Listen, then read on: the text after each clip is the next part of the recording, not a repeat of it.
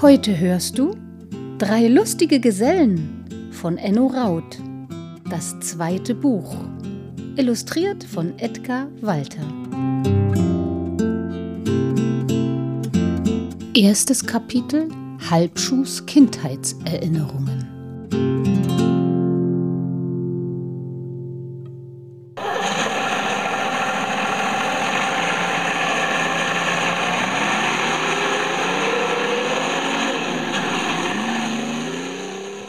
Kleine rote Wohnwagen der drei lustigen Gesellen blieb an einer Straßenkreuzung stehen. In welche Richtung wollen wir fahren? fragte Muff, der am Lenkrad saß. Halbschuh und Moosbart schauten zum Fenster hinaus. Es scheint, wir haben zwei Möglichkeiten, sagte Halbschuh. Umso schwerer fällt die Wahl, fügte Moosbart hinzu. Gäbe es nur eine Möglichkeit, wäre es halb so schwer. Die Lage kam den Wichtelmännern tatsächlich recht kompliziert vor. Wir müssen uns die Sache gründlich überlegen, meinte Muff und schaltete den Motor ab. Der Weg verschwand rechts in einem dichten Wald, links war ein Dorf zu sehen. In der Nähe des Dorfes fiel ein hoher Berg ins Auge, den eine malerische Burgruine krönte. Im Wald gibt es allerhand Annehmlichkeiten, sagte Moosbart nachdenklich. In meinem Bart macht sich ein hochsommerliches Jucken bemerkbar. Das bedeutet, dass es auf windgeschützten Waldlichtungen Erdbeeren in Hülle und Fülle geben muss. Gegen Erdbeeren habe ich nichts einzuwenden, meinte Muff. Andererseits ist die Burgruine sehr schön und sehr sicher auch historisch von Bedeutung. Wir könnten uns zum Zeitvertreib damit vertraut machen. Halbschuh rutschte unruhig auf seinem Sitz hin und her. Ehrlich gesagt ist mein Schönheitssinn ziemlich schlecht entwickelt, sagte er, und für die Gesichter habe ich mich noch nie so recht interessiert. Doch diese Ruine macht dennoch einen tiefen Eindruck auf mich. Was denn für einen Eindruck? fragte Moosbart verwundert. Halbschuh zuckte zur Antwort nur die Achseln, sah zum Wald hinüber und fügte hinzu der Wald macht einen ähnlichen Eindruck auf mich, aber er hat etwas Eigenartiges. Er öffnete die Wagentür und stieg aus. Die beiden Freunde folgten ihm überrascht. Vielleicht kannst du das einmal näher erklären? fragte Muff, aber Halbschuh konnte es nicht. Wer mag das wissen? erwiderte er. Er macht mich fröhlich und zugleich traurig. Ich kann nicht sagen, was das für ein Eindruck ist, aber jedenfalls bin ich stark beeindruckt. Abwesend betrachtete er die Gegend. Dann blieb sein Blick an einer Wiese am Wegrand haften. Seht! flüsterte er und streckte die Hand aus. Muff und Moosbart schauten in die Richtung. Das, das sind ja, das, das sind ja. Muff verschlug es die Sprache. Seine Knie wurden weich und er ließ sich auf den Grabenrand nieder. Ratten, vollendete Moosbart den Satz. Es waren tatsächlich Ratten. Im niedrigen Gras liefen etwa tausend der Burgruine zu. Sie eilten dicht nebeneinander und fast alle hielten etwas im Maul einen Bissen Brot oder Käse, ein Stück Stoff oder Leder, einen Happen Fleisch. Den Schluss bildeten Ratten, die, auf dem Rücken liegend und jede ein Hühnerei mit den Pfoten haltend, von den anderen Ratten am Schwanz gezogen wurden. Wie, sie kommen von einem Raubzug, murmelte Halbschuh, haben gewaltige Beute gemacht. Glücklicherweise schenkten die Ratten den Wichtelmännern keine besondere Aufmerksamkeit. Nur einige warfen einen scharfen, aufmerksamen Blick zum Wagen. Gescheite Augen haben die, bemerkte Moosbart. Nun brachte endlich auch Muff einen ganzen Satz zustande. Es gibt nichts Schreckliches als böse Gescheitheit. Das Rattenrudel erreichte ein Roggenfeld und verlief sich im Korn. Wo mögen sie wohl hinziehen? überlegte Moosbart laut. Wohin schleppen sie all das Raubgut? Sicher in die Burgruine, rief Halbschuh freudig aus, und seine Miene klärte sich auf. Jetzt erinnere ich mich.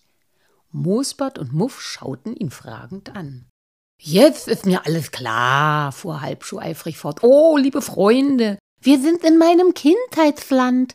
Wie oft bin ich in Gedanken diese Pfade gewandelt. Und endlich bin ich wieder da. Wie oft habe ich als Kind auf dieser Wiese gespielt, dass ich sie nicht gleich wiedererkannt habe. Deshalb also warst du so tief beeindruckt, besann sich Moosbart. Ja, ja, nickte Halbschuh selig. Der Eindruck war ganz gewaltig. O Kindheit, goldene Kindheit, wie schnell bist du entschwunden, o Kindheit, du Vertraute, und doch so ferne. Moosbart und Muff schwiegen gerührt. Sie hatten Halbschuh noch nie so überschwänglich reden hören. Die Ratten waren inzwischen im Getreidefeld verschwunden, die Wiese war ruhig wie zuvor.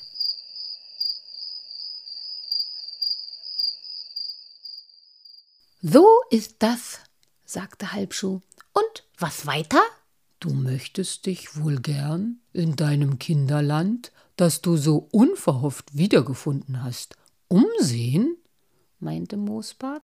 Tja, aber die Ratten, jammerte Muff, ich muss, muss zugeben, dass sie mich völlig aus dem seelischen Gleichgewicht gebracht haben.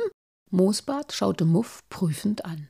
Na ja, ich verstehe schon, sagte er dann. Ratten sind wahrhaftig keine besondere Zierde der Natur. Aber glücklicherweise gibt es vielerlei Mittel, durch die du dein seelisches Gleichgewicht wiedererlangen kannst. Am besten wirkt Beruhigungstee. Man nehme einen Teil Kümmel, zwei Teile Bitterkleeblätter, drei Teile Baldrianwurzel, das ist alles. Wächst das etwa alles auf deinem Bart? zweifelte Muff. Nein, leider nicht, lächelte Moosbart. Aber wozu's denn der Wald da? Stimmt, sagte Halbschuh. Los, in den Wald, du lieber Himmel, wie lange war ich nicht mehr in meinem Kindheitswald gewesen? Und sie stiegen in den Wagen. Und die Ratten? warf Muff zögernd ein. Macht ihr ihretwegen keine Gedanken, beruhigte Halbschuh seinen Freund. Nach ihrem Raubzug rühren sie sich nicht so bald aus der Burgruine heraus. So war es schon in meiner Kindheit und ich bin überzeugt, dass es auch heute noch so ist. Und Muff schaltete den Motor ein.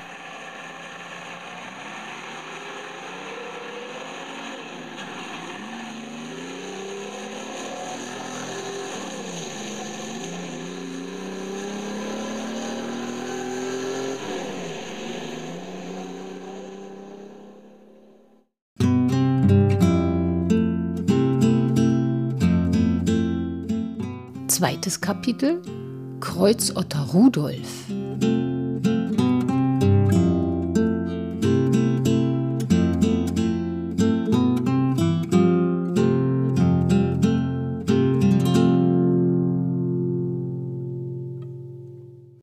Der Wagen parkte auf einer Wiese am Waldrand, und die Wichtelmänner gingen gemeinsam in den Wald, um die Pflanzen für den Beruhigungstee zu suchen.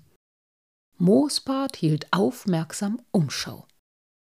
Ein reichhaltiger Wald, bemerkte er zufrieden. Ich hoffe, wir finden hier alles Notwendige. Schon steckte er sich ein paar Kümmeldolden in die Tasche. Auf mich wirkt schon allein die frische Waldluft beruhigend, sagte Muff tief ein- und ausatmend. Wenn ich danach noch den Beruhigungstee trinke, dürfte mein seelisches Gleichgewicht wiederhergestellt sein. Währenddessen betrachtete Halbschuh mit verklärter Miene die Sträucher und Bäume, um festzustellen, wie viel sie seit seiner Kindheit gewachsen waren. Das war übrigens gar nicht so leicht, denn auch er selbst war inzwischen in die Höhe geschossen. Was die Steine und Baumstümpfe betraf, so kamen sie ihm bei weitem nicht mehr so gewaltig vor wie in seiner fernen Kindheit. Jeder Fußbreit Boden ist mir hier vertraut, sagte Halbschuh, vertraut und zugleich fremd, setzte er wehmütig hinzu. Alles verändert sich, nickte Moosbart. Das ist nun mal das Gesetz der Natur. Sogar die Sterne am Himmel sind vergänglich. Gemächlich spazierten die Wichtelmänner in den Wald hinein. Es war ein schöner Spaziergang bei diesem herrlichen Sommertag. Von Zeit zu Zeit blieben sie stehen, um das Treiben der arbeitsamen Ameisen zu beobachten oder zuzusehen, wie die Eichkätzchen in den Baumwipfeln einander nachsetzten oder dem Klopfen des Spechtes zu lauschen. Bald schreckten sie einen großen Birkhahn aus dem Gras auf, bald stießen sie auf einen Igel, der sich zusammenrollte und wütend fauchte. Hin und wieder erklärte Moosbart, wo diese oder jene Pflanze am besten gedeiht. Kümmel soll man nie auf nassem Boden suchen, sprach er belehrend. Er wächst in trockenem Gestrüpp oder am Wegrain. Sollten wir aber an einen Bach kommen, könnt ihr sicher sein, Bitterklee und Baldrian zu finden. Dass seine Freunde gelehrige Schüler waren, zeigte sich, als sie nach einer Weile an das feuchte Ufer eines kleinen Baches kamen. Hoho, rief Muff aus. Ich bin zwar kein Naturwissenschaftler, aber ein inneres Gefühl sagt mir, dass diese Pflanze mit den rosa Blüten dort zwischen den zwei Soden Bitterklee sein dürfte? Stimmt, nickte Moosbart zufrieden. Pflückt die Blätter davon. Da sagte Halbschuh, ich kenne viele Waldpflanzen, aber dem Namen nach nur Löwenzahn und Baldrian. Bitte schön, da wächst Baldrian. Und schon sprang er zu einem wild wuchernden Baldrianstrauch. Moosbart wollte ihm gerade etwas Anerkennenden zurufen, als ein fürchterlicher Schrei ertönte. Er drang Muff und Moosbart durch Mark und Bein, so dass sie vor Schreck fast zu Salzsäulen erstarrten. Halbschuh dagegen war hoch in die Luft gesprungen, als wäre er auf eine Mine gestoßen. Dann stürzte er zu Moosbart und verkroch sich ängstlich unter dem Bart des Freundes. Was, was ist los, Freundchen? fragte Moosbart mit bebender Stimme. Halbschuh zitterte unter seinem Bart am ganzen Leibe und brachte kein Wort hervor.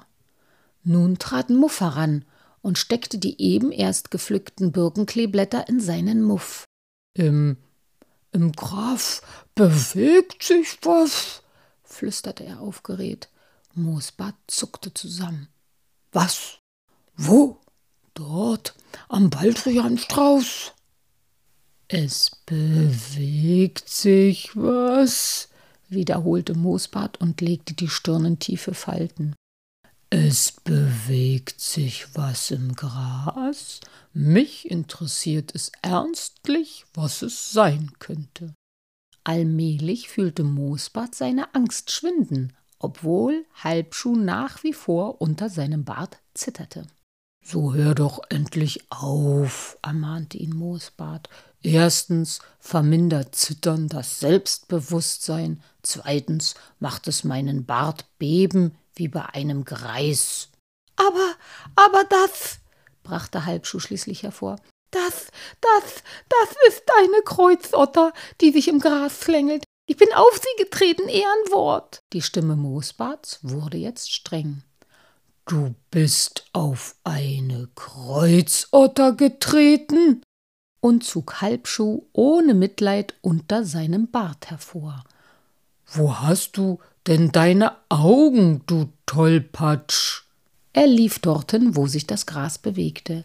Er beugte sich zur Kreuzotter und sprach zärtlich zu ihr Du, mein Kleines, der dumme Halbschuh ist auf dich getreten, Darum zappelst du so. Mit seinen schrecklichen nackten Zehen hat Halbschuh dir wehgetan. Er ist wirklich sehr tollpatschig, aber er hat es nicht absichtlich getan. Verzeihen wir ihm, ja? Muff rückte verstohlen zu Halbschuh hin und fragte flüsternd, hat dich die Kreuzotter denn gebissen? Nein, flüsterte Halbschuh zurück. Aber viel hat nicht gefehlt. Im letzten Moment konnte ich in die Luft springen. Da hast du aber noch mal Glück gehabt, sagte Muff erleichtert. Doch sogleich verzog sich sein Gesicht wieder vor Entsetzen. Schau mal, was Moosbart macht. Oh weh, oh weh, rief Halbschuh. Hüte dich, Moosbart, rief Muff. Moosbart hatte die Kreuzotter in die Hand genommen und hauchte sie an. Er beachtete die Aufregung seiner Freunde kaum und murmelte Weg mit dem Weh, fort mit dem Schmerz, unser Rudolf wird bald wieder gesund. Warum, warum nennst du sie Rudolf? fragte Muff, nachdem er sich wieder gefasst hatte. Sieht ja richtig aus wie Rudolf, lächelte Moosbart. Meiner Meinung nach ist das der echteste Rudolf. Mit diesen Worten steckte er die Kreuzotter seelenruhig in seine Tasche. Na, hör mal, sagte Halbschuh erbleichend, du gedenkst doch wohl nicht etwa, sie mitzunehmen? Warum nicht? Moosbart runzelte die Stirn. Trägt die Natur Kreuzotter an ihrem Busen, warum sollte nicht eine ein paar Wochen in meiner Tasche leben? Ein paar Wochen? stammelte Muff. Nun ja, sagte Moosbart fest entschlossen. Ein paar Wochen, bis sie sich erholt hat. Muff und Halbschuh sahen ein, dass mit Moosbart nicht zu reden war, und seufzten tief. Ach, ich glaube, jetzt würde ich gerne den Beruhigungstee trinken, murmelte Halbschuh. Und er zog Baldrianwurzeln aus dem Boden. Auf dem Rückweg ging Moosbart mit seiner Kreuzotter voran Muff und Halbschuh folgten ihm im gehörigen Abstand.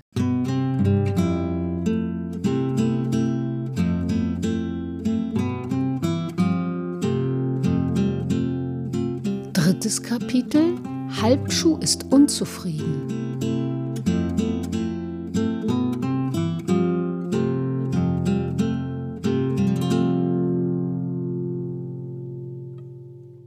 Als die drei Freunde wieder im Wohnwagen waren, kochten sie sich als erstes einen ganzen Topf voll Beruhigungstee und tranken ihn sofort, ohne auch nur Zucker hinzuzutun. Nun müssen wir ein wenig warten, bis er wirkt, sagte Moosbart. Sie warteten eine ganze Weile, aber weder Muff noch Halbschuh spürten eine Wirkung. Im Gegenteil, immer häufiger warfen sie unruhige Blicke zu Moosbarts Tasche. Es war klar zu erkennen, dass sich in ihr etwas regte. Eine gewisse Erleichterung empfanden Muff und Halbschuh erst, als Moosbart die Milchkanne aus dem Wagen holte und sagte, er wolle ins Dorf nach Milch gehen. Ach wo, sagte Muff mit schwachem Lächeln. Hast du dich stets mit Tee und Beeren begnügt? Jetzt aber stellt sich heraus, dass. Dass du gewissermaßen ein Milchtyp bist? beendete Halbschuh den Satz. Moosbart räusperte sich. Na, ihr seid selbst Typen, sagte er verärgert. Ich hole die Milch doch nicht für mich. Für wen denn dann? Fragte Halbschuh. Für Rudolf natürlich, erwiderte Moosbart mit erhobener Stimme. Oder hältst du es für ungeheurig, wenn der kranke Rudolf einen Schluck Kuhmilch trinkt? Halbschuh antwortete wohlweislich auf diese Frage nicht, um Streit zu vermeiden, und Moosbart entfernte sich. Muff und Halbschuh seufzten wie aus einem Munde, seufzten noch einmal und setzten sich. Lange schauten sie Moosbart nach, ohne ein Wort zu sagen. Schließlich seufzte Halbschuh ein drittes Mal und sah Muff an. Ach, hör mal, Muff, sagte er zögernd.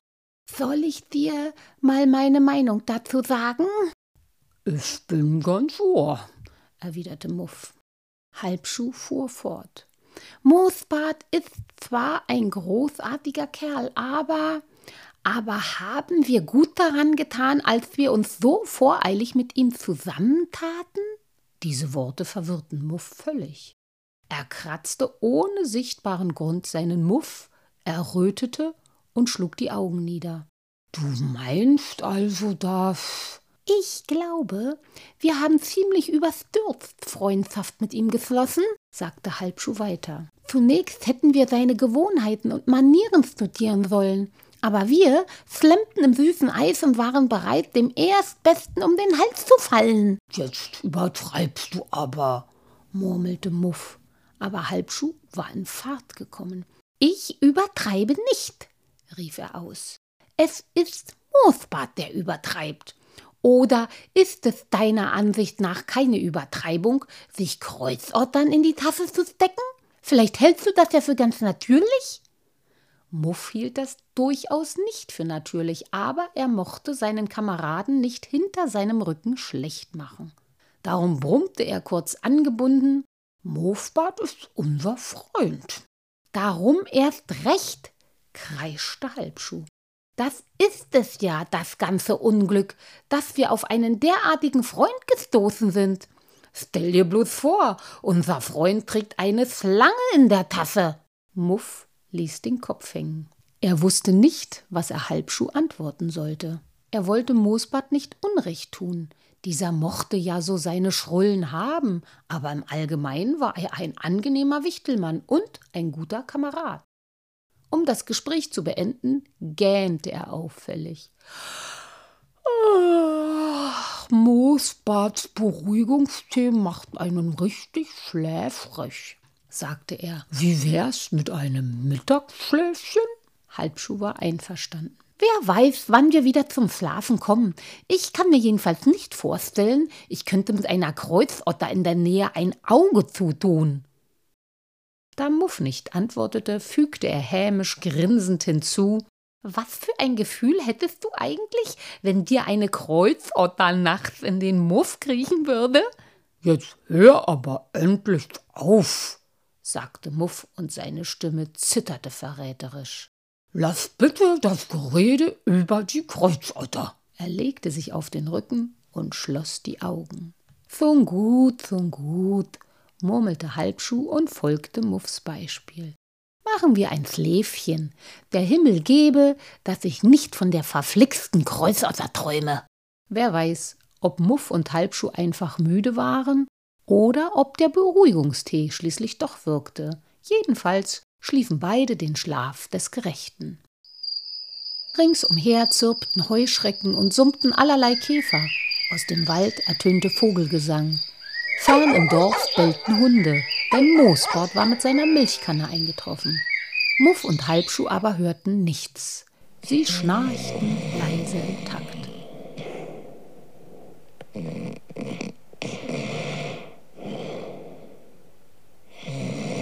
So bemerkten sie auch nicht, wie eine Elster laut lärmend aus dem Wald geflogen kam. Sie ließ sich in der Nähe auf einem Haselnussstrauch nieder und schaute neugierig zu den Wichtelmännern hinüber. Dann krächzte sie noch einmal, nun schon ein wenig leiser. Die Wichtelmänner rührten sich nicht, und auch die Elster auf dem Haselnussstrauch verhielt sich ruhig. Sie wand keinen Blick von den Wichtelmännern. Gierig starrte sie auf die goldenen Orden, die auf der Brust der Männchen in der hellen Sommersonne funkelten.